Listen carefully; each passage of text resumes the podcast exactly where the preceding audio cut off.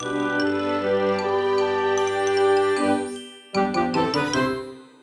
ローツーザーメン皆さんこんにちは。ドイツ語講師の小町です。さて、今日はですね、東京はもうまた雨なんですけど、皆さんの地域はいかがでしょうか？この土日はですね、私昨日柴又に行ってきて、中学校ぶりだったので結構ですね、おーってなりました。トラさんって、こう、見たことは私はないんですけど、でもなんかその中学生の時にですね、なんかこうストラップみたいなのを買ってて、それ以降ぶりだったので、すごいこう懐かしい気持ちに見たことないけど なりました。結構たくさん人いてね、でもまあみんなこうマスクつけてて、もうドイツとかね、こうフランスにも私はこう知り合いがいたりするのでよく連絡を取るんですけど、なんかコロナがね、もう結構なんか大変なことにまた第2波っていうんですかね、本格的な第2波になってきているみたいで、ヨーロッパに住んでいる人はこう今どういう生活なんだろうっていう、あんまりこう私には想像がつかないんですけど、まあ、くれぐれもね、皆さんどこに住んでいるとしてもお気をつけください。というわけでですね、今日は何をやっていくかというとですね、皆さんからいただいていたメッセージを読んで、それに対して私がいろいろ答えていけたらいいなと思っています。わーい。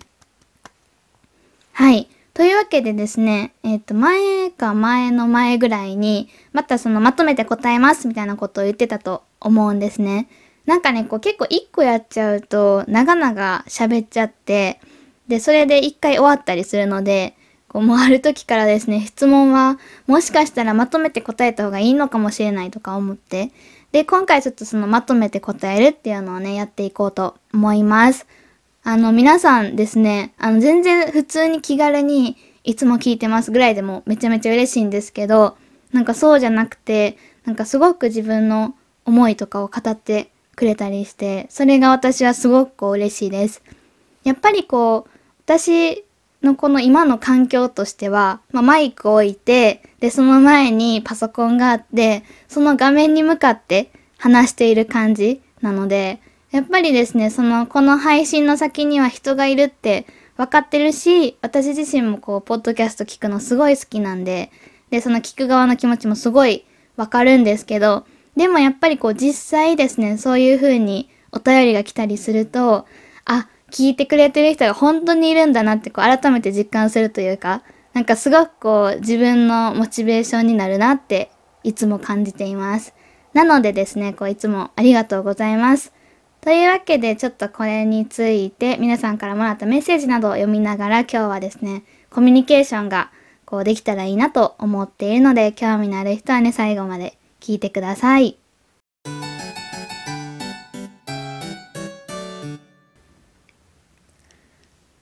それではですね早速一つ目のメッセージからいこうと思います。一つ目のお便りはようこさんからです。小町さんこんにちは。いつもためになるポッドキャストありがとうございます。第38回の瞬間読作文とても良かったのでまたやっていただけたらとても嬉しいです。例えば毎回の放送の最初か最後に一文など少量を定期的にやっていただけると覚える方も覚えやすいかなとも思います。何にせよいつも楽しく聞かせていただいております。ドイツ語勉強のモチベーションアップにとてもとても役立っています。これからも更新楽しみにしております。ということで。はい、いつもありがとうございます。結構前にいただいていたメッセージで、ちょっとですね、なかなかこの場で言えなくて、こう、私の心の中がざわざわしていたんですけど、やっと言うことができてよかったです。第38回の瞬間読作文ね、結構前のまで聞いてくれてるんだなっていう印象なんですけど、あれ結構やっぱり、こう、好評な声が多いので、またやれたらいいなと思っています。で、こう、提案してくださったようにですね、あの、初めとか最後に、少量やるっていうの私もすごいいい考えだなと思うので、やっていきたいなと思います。いつからやり始めるかちょっとね、まだ決めかねているところなので、とりあえず今日一つやってみようかなと思います。こう、今即興でです。では皆さんですね、私が今から言う日本語をドイツ語にして、で、ぜひ考えるだけじゃなくて、言ってみてください。こう声に出して言ってみるっていうところまでね、してみてください。いやいや、そんなん簡単すぎるしっていう人も、あの、いざ声に出すっていうなかなか口から出てこなかったりするので、ぜひ口に出してみてください。難しい人、あと難しすぎるなっていう人は、例えばこう一回ここでポッドキャスト切って、こうゆっくり考えて書いてみるとかね、してからまた再生して答えを聞いてもらえたらいいかなと思います。日本語言った後に3秒時間取るので、その間にね、皆さんぜひ口に出して言ってみてください。では、いきます。日本語です。今日何するの？今日何するの ?1、2、3。はい、いけたでしょうか？今日何するの？はドイツ語で、まず do に対して聞くんですよね。まあ、いやでも OK かな。大体の人が do にしてると思います。何は was。2番目動詞、何々するは machen ですよね。do が主語なので、machen の活用形は machst。Was machst du heute? Was machst heute? です。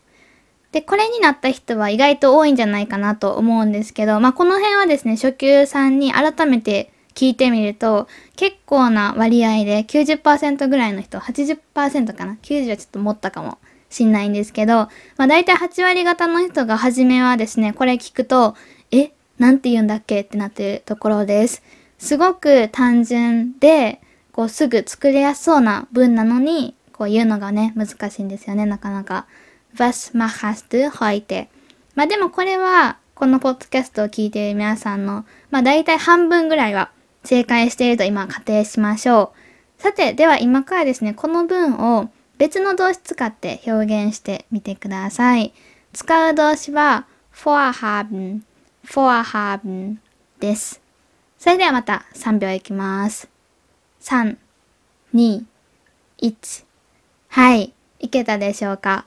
?vorhaben っていう動詞をもともと知らないって人もいるかもしれないので、まず意味から言うと、何々を予定しているっていう意味です。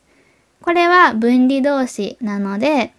Was hast du heute vor? Was hast du heute vor? 今日何か予定しているの？要するに今日何するのっていう意味になります。まあ大体この2つですかね。フォアハーベンよく使うので覚えておくときっといつかどこかで役立つと思います。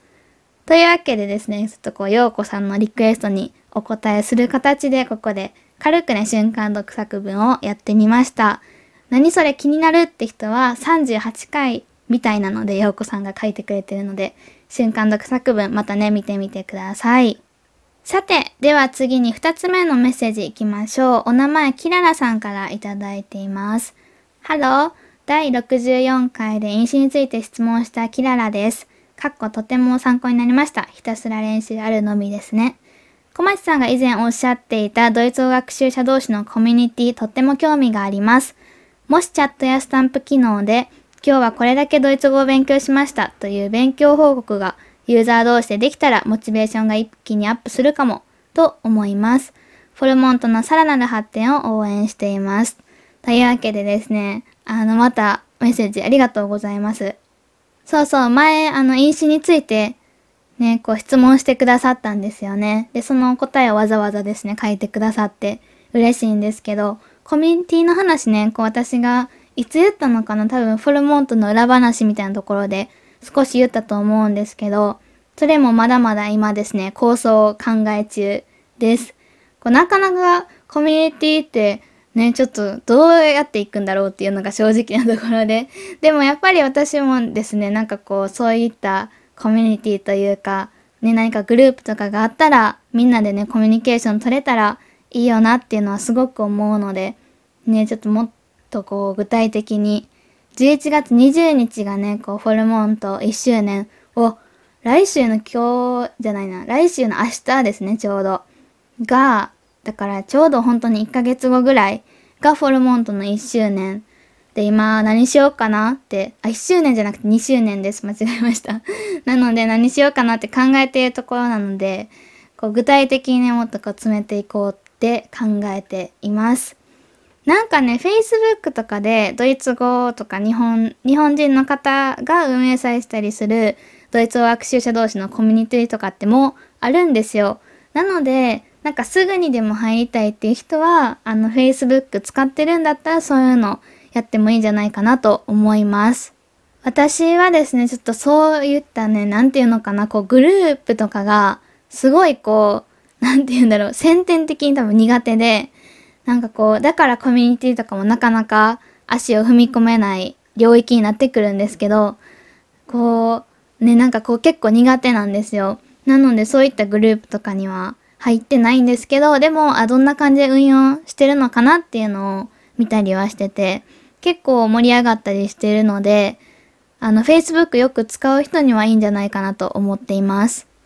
もしやるなら、多分ですね、この場でも言っとこうかなと思うんですけど、多分ね、無料ではなくて、有料にすると思います。っていうのももう、私がそういったこう、集まりすぎちゃうと、めちゃめちゃこう、人、人見知りとなんかその苦手っていうので、結構ね、こう 食欲がなくなったりするんですよ、本当に。あの、イベントとかね、去年結構やってて、で、イベント自体はすごい楽しいんですけど、やっぱりその、こう、人が多いところで、こう自分がいて、こう何かこう主導権を持ってやっていくっていうのが、なんかね、本当にこう、性に合ってない。でも楽しいと思うので、楽しさとかはあるんですけど、準備とかも楽しいし、やってる時も楽しいし、なんですけど、こう知らないうちに、こう体力とこう精神面の体力がめちゃめちゃ消耗してるみたいで、っていうのが去年1年ですごい分かったことなんですけど、だからもうガッと食欲、こう何も食べなくなったりとか、なんかもうイベントの次の日は一日こう家で寝、寝込まないと無理とか、そういうのになっちゃって、ちょっとそういう自分がコミュニティ運営するってなったらね、ちょっとこうそういったオープン度すぎるコミュニティは私には無理かもと思ってるので、もうちょっとこうクローズドなのにするつもりです。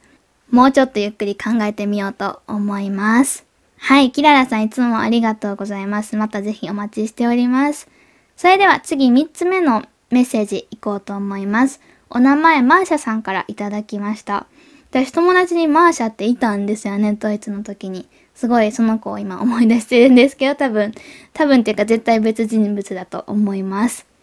さて、メッセージなんですけど、これ前の多分メッセージ、前の私がやったポッドキャスト、だからドイツに住むにはっていうテーマの時のポッドキャストを聞いて、このメッセージいただけたんだと思います。いつも大変楽しく拝聴しています。私は夫が会社の移動でドイツに駐在するために帯同をしてきて、現在ドイツに住んでいます。まもなく丸7年が経とうとしています。我が子たちの外国語習得能力のスピードにはかないませんが、これからも頑張ってドイツ語を少しでも上達させたいです。これからもポッドキャストの更新楽しみにしています。はい、いつもですね、楽しく聞いてくださってありがとうございます。私一人がこう、ベラベラ喋ってるのを聞くのってどうなんだろうって思ったりもするんですけど、私が結構その聞いているポッドキャストって一人で話しているってよりも、こう二人とかでやっているのが多いんですね。こう掛け合いのその会話を聞くのが楽しいみたいな。私完全に一人なので、これってみんな聞いてて、どうなんだろう楽しいのかなってちょっと若干不安だったりするんですけど、そういった声をいただけるとね、こうすごく励みになります。で、いろんなですね、選択肢を提示した中で、で、その会社の移動っていうのはあんまり大きく触れなかったと思うんですね。会社で移動できるかどうかっていうのは、こう、どちらかというと運任せみたいなところが大きいと思うので、本人がね、どうこうできる問題ではあんまりないかなと思うので、まあ触れなかったんですけど、でもそういった理由でね、こう今現在ドイツに住んで、もう7年が経つってことで、長いですね。結構駐在って3、4年、5年ぐらいかななんか4、5年ぐらいでもう本帰国日本にするイメージだったんですけど、結構長い滞在もあるんですね。なるほど。私はですね、あの、ビーレフェルトだからドイツ留学していた時に、まあ当時ね、そんなめっちゃドイツ語できたわけではないんですけど、一応日本で2年間、こう、一応ドイツ語専攻っていう専攻、大学で勉強してから行ったので、まあ、基礎って言われる部分はある程度できたんですよね。当時がね、こう、アーツバイぐらいアーツバイから始まって、で、ちょっと半年ぐらい経って、多分あの時もうベイアインス超えてたと思うんですけど、ぐらいの時に、こう、ビザの申請の件で市役所に行ったんですよね。そしたら、そこでたまたま日本人の人がいて、ビザの申請手続き、だからその申請している手続きの本当に最後の段階で実際にビザがもらえるための指紋を取ったりとか、確かするような段階だったんですけど、それをまあこの個室でやってて、で、個室って言っても何人かいるんですね、人が。で、ちょうど横の横ぐらいに、あ、この人日本人かなっていう人がいて、私が住んでたビーレフェルトって結構日本人が少ない地域だったんですね。で、それがまあ一応ビーレフェルトを選んだ理由でもあったんですけど、やっぱりこう上、会えると嬉しいなっていう気持ちがあって、で、なんか子供さんがいらっしゃったんで、ちょっとこう見てたんですね、こう合間合間に。なんかあんまり聞こえなかったんで、声が。日本人かどうかっていうのがはっきり判断できなくて。じゃあ、そのですね、子供が私のとこに来たのかな？なんかと、こちら辺まで来たりして、で、日本語喋ってて、で、子供好き、かつ日本人の人に会えてすごく嬉しい、かつもうすごいビザの道のりが長かったので、やっと終わりっていうので、それも嬉しいっていうのが相まって、すごいこうテンションが高くなって、で、その子供が来てくれて、で、お母さんも来て、で、日本人の人ですか？みたいな感じで話しかけてもらって、あ、そうです、そうです、みたいな感じで話してたら、なんかもう来てもう本当に最近来たばっかりでみたいな。ドイツ語も全然わかんないし、英語もあまりできないし、で、その方もですね、マーシャさんと同じように、その旦那さんが会社の移動になって、えっ、と、ドイツにこう滞在することになったんですね。本当にもう本当に初めの初め。で、ビーレフェルトって今言ったように全然日本人の人がいないところなので、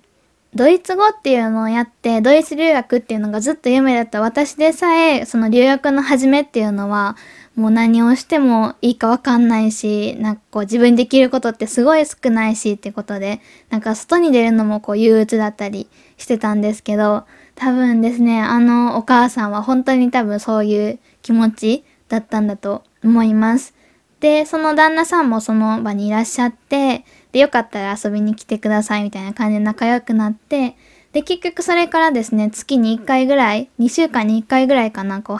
こう、ペースが速い時は、会うような、こう、すごいこう、仲良くしていただいてました。もちろん年上の方だったんですけど、うん、なんか本当にこう、友達同然のように、まあ友達と同じってわけではないですけど、でも本当にすごい快くしてもらって、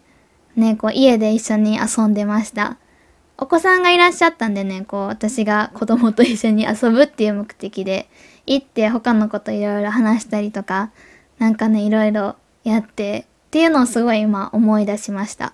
子供はね、すごくこう上達が早いですよね、やっぱり。これもいろんなお母さんお父さんから聞きます。あの、ドイツに住んでいる。で、逆にですね、フォルモントって皆さん知ってるか知ってないかわかんないんですけど、最小で今レッスン受けてるのが多分5歳かな ?5 歳か6歳になったかわからないんですけど、5歳ぐらいから普通にレッスン受けることができます。受けることができるっていうのがね、判断が難しいんですけど、なぜオンラインなので、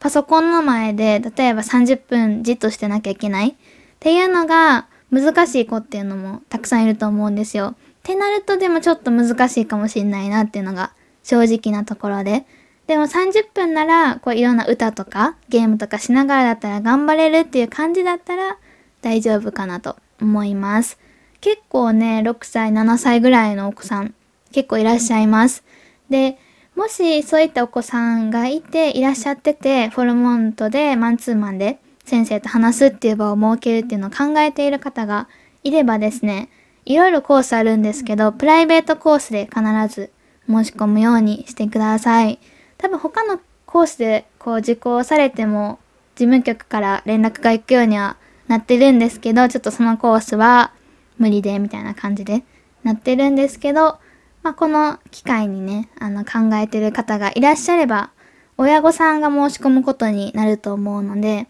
その場合はプライベートコースからお願いします。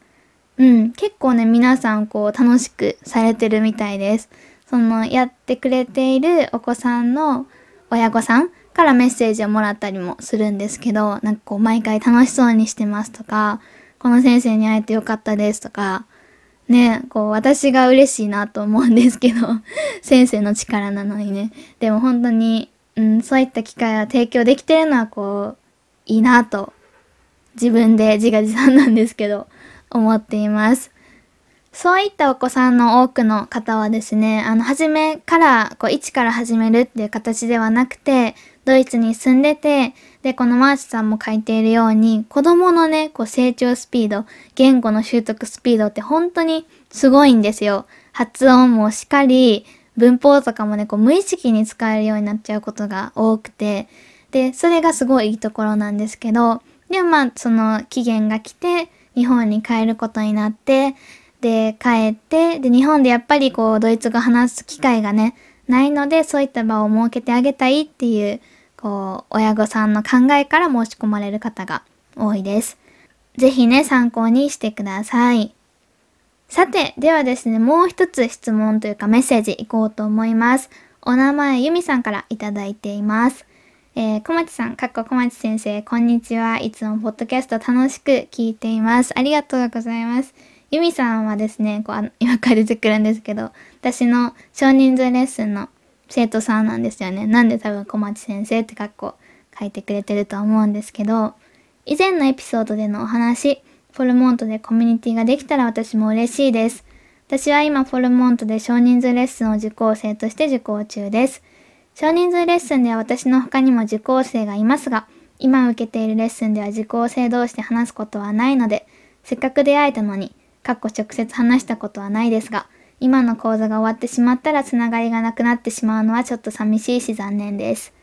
受講生はビデオオンなので、表情とか声とか雰囲気もある程度は伝わりますし、先生との会話でですが、レッスンの中でお互いに自分のことをドイツ語で話すことが多いし、一緒に頑張って勉強しているので親近感を覚えます。もし受講生同士で話せる機会があれば、いろいろドイツ語やドイツのこと話してみたいなと思ってしまいます。これはですね、こう私のこの少人数レッスンのクラスの構成的にあんまり受講生とね、話す機会がないんですけど、確かに残念ですね。ちょっと今週ぐらいから 取り入れようかなと思うんですけど、はい。少人数レッスンではですね、あの、受講生が必ずしも話さないわけではなくて、私が担当している他のクラスでは結構ガンガン喋ったりするし、お互いに質問とかね、やり合ったりするし、結構そのクラスの、ね、目的とか内容によって受講生同士で話すか話さないかっていうのは変わってくるんですけど、ユミさんが受けてくれてるですね、クラスの参考にさせていただきます。ありがとうございます。私も身近にドイツ語を勉強している人はドイツに行ったことがあったり行きたいと思っている人が少ないので、少人数レッスンで一緒に勉強している、かっこしていた人との出会いはとても貴重ですし、ドイツからレッスンを受けていた人もいて、ドイツの人との日本の人が一緒に勉強できるのはオンラインだからできることですよね。もし対面のレッスンだったら、県外の人やドイツ在住の人と出会うことはないですが、受講生同士でレッスンの後などに直接話したり交流を深めたり、ドイツ語やドイツの情報交換ができたりするし、お互いが良ければ連絡先交換して、講座が終わっても関係を続けることができるので、それは対面のいいところだと思います。もしフォルモントのコミュニティができたら、ドイツ語やドイツに興味がある仲間たちと出会えたらいいなと思います。確かにそうですね。私もオンラインでレッスンやってて、特に少人数のね、レッスンやってて、こう、すごい残念だなって唯一思うところは、授業とかは全然問題ないんですよ。なんなら授業はこうオンラインの方が割とスムーズだったりとか伝えやすいところっていうのもあるんですけど、ただその授業前後のあの何もないって言ったらあれなんですけど、なんだろう、あの特にめちゃめちゃ意味を持っていないフリータイムっていうのは結構大事だなっていうのは思います。例えば授業だったらちょっと始まる前多分もう1分前とかに来る人って少なくて大体の人は5分前ぐらいに来るかなと思うんですけど5分前に来てその横の人とちょっとこうどんな感じで来たんですかっていう風に話したりとかあとそれこそ授業終わってからあのちょっとこういいですかっていう風に私にね、こう聞きに来てくれたりっていうのもあるし、先生にちょっとこう相談したいことがあるんですけどっていう風に気軽に聞けたりもするし、あとは逆に横だった人とさっきこういうこと言ってたけど本当ですかとか話したりとか、あの、その、なんて言うんだろう、名付けれないんですけど、その時間っていうのは、オンラインにはないんですよね。オンラインだとやっぱり、じゃあ今日はここで終わりましょうかって言って、バイバイって言って終わるっていうのがもう普通になっているので、まあそれ以外できないですよね。なかなか多分、話したい人は残っても大丈夫ですよってなっても、あんまりですね、こう、あ、じゃあいざ何話そうかなとか、で、この人に話したいけど、ちょっとこうみんながいたら聞きにくいなとか思う人もいると思うし、なんかこう難しいんですよね、その辺は。で、そこは私が唯一オンラインで少人数レッスン、ちょっとこうグループレッスンとかやってて、ああ、対面だったらなって、時々こう残念に思うポイントですね。フォルモントでどんな人がドイツ語を勉強しているか興味がある方がいらっしゃるとのことでしたが、声での参加というのがどういう感じでするのかわからないし、できそうかもしれないですか私でお役に立てそうなことがあればできる範囲で協力したいなと思います。おー、ありがとうございます。ユミさんでちょっとまたメールを送るので、ぜひ一緒にお話できたら嬉しいです。あ、なるほどなるほど。これはですね、多分前の質問とかで、どんな人がフォルモントで勉強しているんですかっていう多分質問をいただいてて、もし私と一緒に、こう、この、なんて言うんだろう、ポッドキャスト一緒に撮ってもいいよっていう方がいたらぜひお願いしますっていうのを、まあ言ったんですよね。ああ、あの後ですね、全然チェックしてなかったですけど、全然来てないので、ぜひぜひお願いできたら 嬉しいです。最後にリクエストです。私は今住んでいるところでドイツの人と出会うことはめったにないと思っていたのですが、最近ドイツのパラリンピックのある競技のチームが近くの市で事前キャンプをする予定だったと知りました。残念ながら東京オリンピック・パラリンピックは来年に延期になってしまいましたが、もし来年東京オリンピック・パラリンピックが開催されたら、開催地東京でなくてもドイツやドイツ語圏の方と交流できるまたとない機会だと思います。そこでドイツの人は日本にどんなイメージを持っているのか、日本といえば何を思い浮かべるのかについて知りたいです。それと、ドイツの人に日本を紹介するときに使うドイツ語で知っていたらいいものがあったら教えていただきたいです。来年ぜひ東京でオリンピック・パラリンピックが開催されてほしいなと思います。そして来年にはドイツに旅行に行けるようになっていてほしいです。はい。長いですね。ごメッセージをありがとうございます。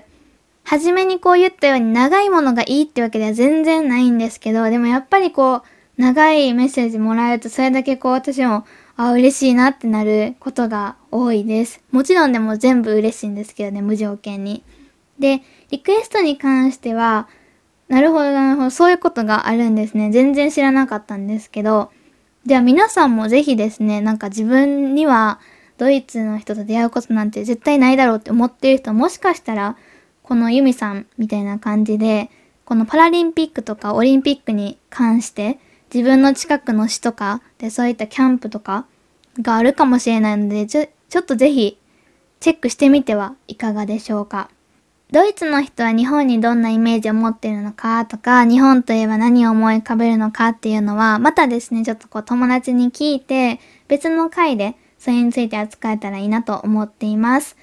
日本を紹介するときに使うドイツ語っていうのも、また別の回でちょっと今パッて思い浮かばないので考えて改めてね、できたらと思っています。いや、ありがとうございます。ぜひ一回ですね、一緒にポッドキャストできたら嬉しいです。いろいろこうインタビュー的な感じで、なんでやってるんですか？とか、レッスンどうですか？私のレッスンどうですかって聞いて、ダメですって言えないと思うんですけど、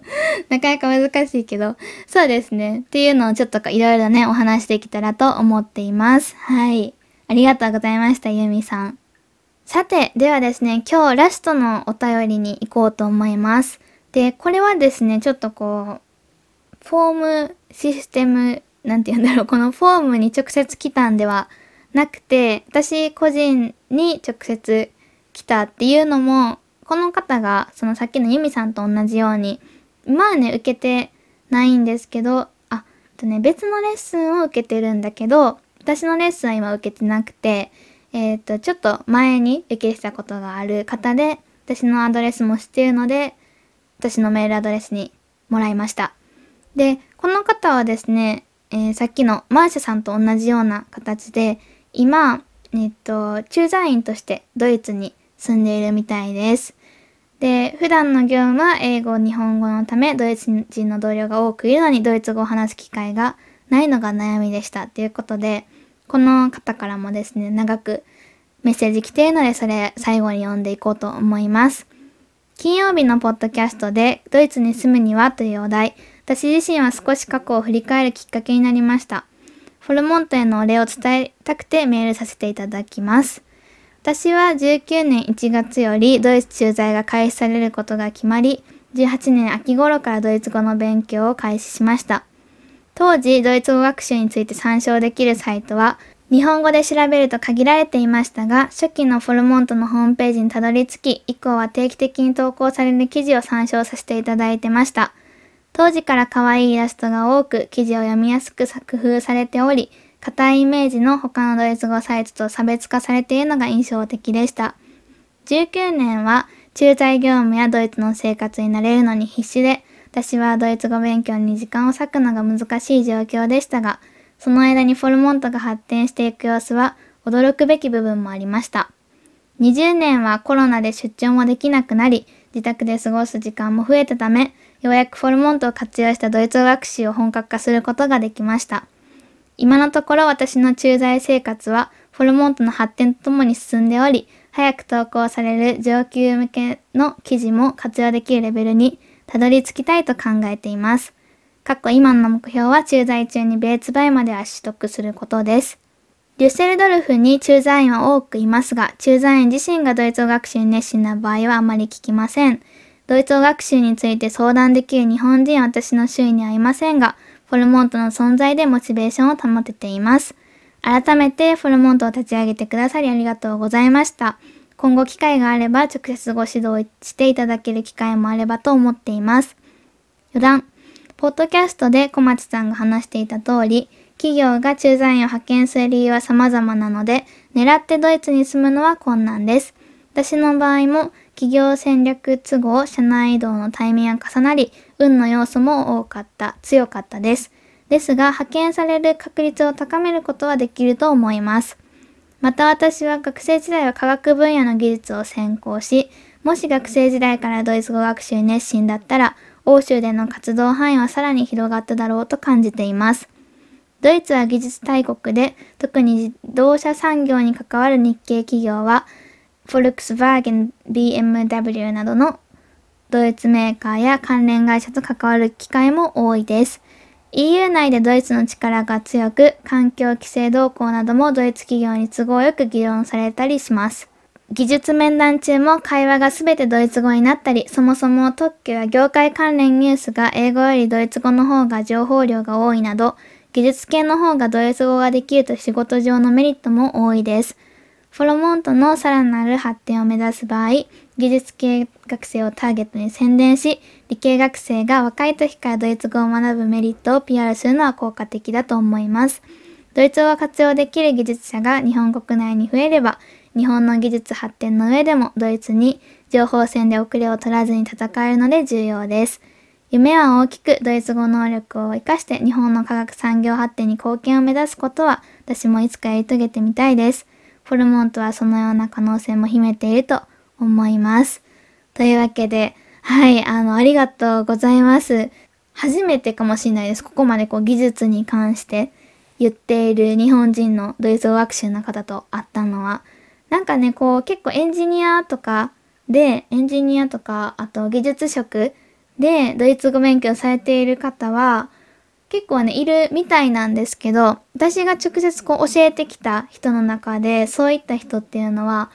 いなかったかなとりあえず今のとこ直接指導してきた分ではいないですね。他のま生徒さんではね、いるみたいなんですけど、なのですごく面白かったです。車はね、やっぱりこう、そうだろうなっていうのは思ってたんですけど、で、やっぱりこう、車関連とかが多いっていうのを聞くんですけど、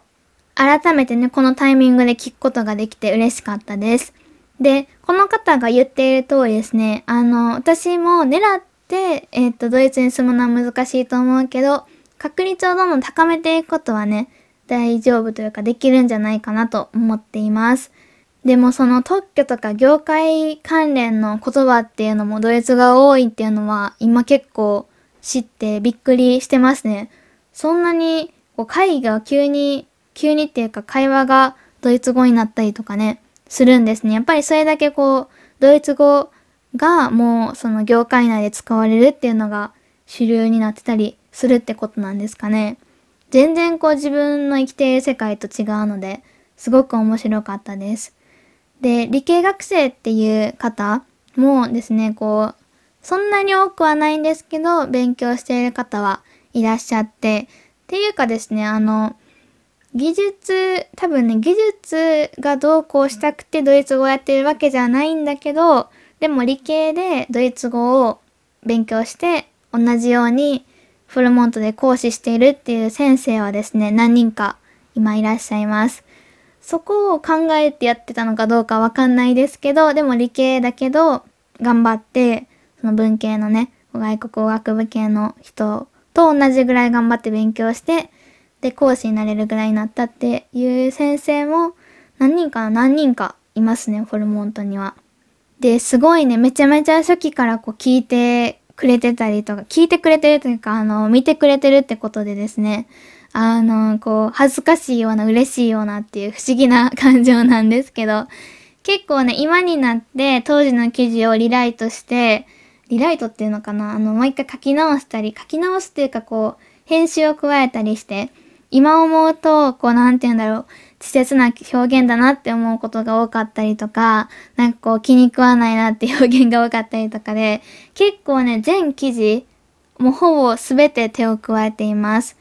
私の仕事のですね、これ別にお金になってないんですけどね、なんかその、ほとんどが割とその辺に捉えてる気がします、最近。なんかこう、謎のこだわりが強くて、なんかこう、一つ気になりだすとね、こう全部変えたいってなってくるんですよね。うん。なので、ぜひぜひあの、昔読んだぞっていう記事も、今読むと当時とはね、あの、結構違うように、もっとわかりやすくとか、もっと、こう、詳しくとか、そういったのを頑張ってやっているので、ぜひその辺も見てみてください。そう、最近ね、すごいこう、記事いっぱい出して頑張ってるんですよ。SNS とかではですね、もう本当に基本的に、なんて言うんだろう。私が SNS やるときっていうのは、大体自分の機嫌がいい時というか元気な時にやっているので、あの、もちろん、なんて言うんだろう、大変なこととかもたくさんあるけど、あんまりこうネガティブなことをつぶやきたくはないので、まあなるべくハッピーなことをね、または、なんて言うんだろう、こう、元気になったみたいな感じのことを投稿したりすることが多いかなと思うんですけど、でもやっぱりその裏で、なんかもう結構ね、いろんな 大変なことも毎回起きてて、で、割とそれでこう元気がなくなったりもするんですけど、うん、でもこういったようにあってよかったですっていう声を聞けると本当にもう何よりですね、なんかこう、これからもまだまだ頑張れるなっていう気持ちに毎回なります。ありがとうございます。いやもう本当に私的には、こう私がドイツ語を教えることももちろん好きなんですけど、仕事として。でも、フォルモントがあることで、これまで例えばドイツ語を勉強してこなかった人とか、なかったらやってないであろう人が楽しん、楽しんでなくてもいいんですよね。ドイツ語を勉強してるっていうだけで、こうすごい嬉しくて、で、その整備をするのがね、私の仕事だと思ってるので、まあでもそれでね、こういろいろ、全然こういう風に思ってくれる人ばっかりじゃなくて、私のこう、私というか、まあ私もそうだし、フォルモントのね、こう、なんて言うんだろう、至らない点もたくさんあるので、そういったせいで、あんまりこう気持ちのいい思いをね、こうさせてあげれなかったというか、なんて言うんだろう、うん、っていう人ももちろんいるんですけど、割合的にはすごい少ないと思うんですけどね。でも、まあそういうので結構ね、大変だったり落ち込んだりすることもどの仕事の人もね、あると思うんですけど、やっぱりこう、順調な時ばっかりだけじゃなくて、全然ダメって時も もちろんあって、でもそれもひっくるめて、こう結局、たどり着くのがやってきてよかったなってところだし、そう思わせてくれるのはですね、強制しているわけではないのに、こういう風にこう嬉しいメッセージをね、ポンと送ってくれる皆さんがいるからです。本当に本当にそうなんですよ。ポッドキャストはね、こう最近私の なんて言うんだろう。おしゃべりな私のおしゃべり場みたいになってるんですけど、もうちょっとちゃんとドイツ語講座しないといけないですね。ちょっとしっかりやっていきたいんですけど、でも本当にこう楽しくできてて、ね、もう、一年続けばいいなと今は思っています。まだまだなんですけどね、3月に始めたので あと何ヶ月あるんだろう。12、1、2、3。あ、でもあと4ヶ月。あ、半年以上やってるんですね、ポッドキャスト。わ、結構長くやってるんだ。というわけで、とりあえずですね、1年続けるぞっていうのを目標に頑張っているので、ポッドキャストも忘れずに皆さんぜひ聞いてください。フォルモントのレッスンもですね、こう、めちゃめちゃ、あの、なんて言うんだろう、そのためにやっているわけではないんですけど、ポッドキャストは。でも知ってもらえたらいいなっていう気持ちを持ってやっているので、まあ、ちょっとホームページをね、覗いてみるとか、別にレッスンを受けなくても大丈夫なので、それで、なんて言うんだろう、何か思ったりとかはしないので、まあ、受けてもらってるとそれ嬉しいですけどね、すごく親近感が湧くというか、なんですけど、でも別にそこを求めているわけではないので、例えばこの最後の方みたいに記事をね、ちょっと参考にしてもらうとかだけでも、すっごくすっごく嬉しいです。というわけでですね、ちょっと今日は、こう、思いが 募って募って、長くなってしまったんですけど、ここまで聞いた人いるのかな？いたらありがとうございます。またですね、次回金曜日はいつも通り普通に進めていくので、よろしくお願いします。また何かですね、合わせてメッセージやリクエストなどあればいただけたらと思います。またこういう感じでまとめて答えたりとかしていこうかなと思っています。チュース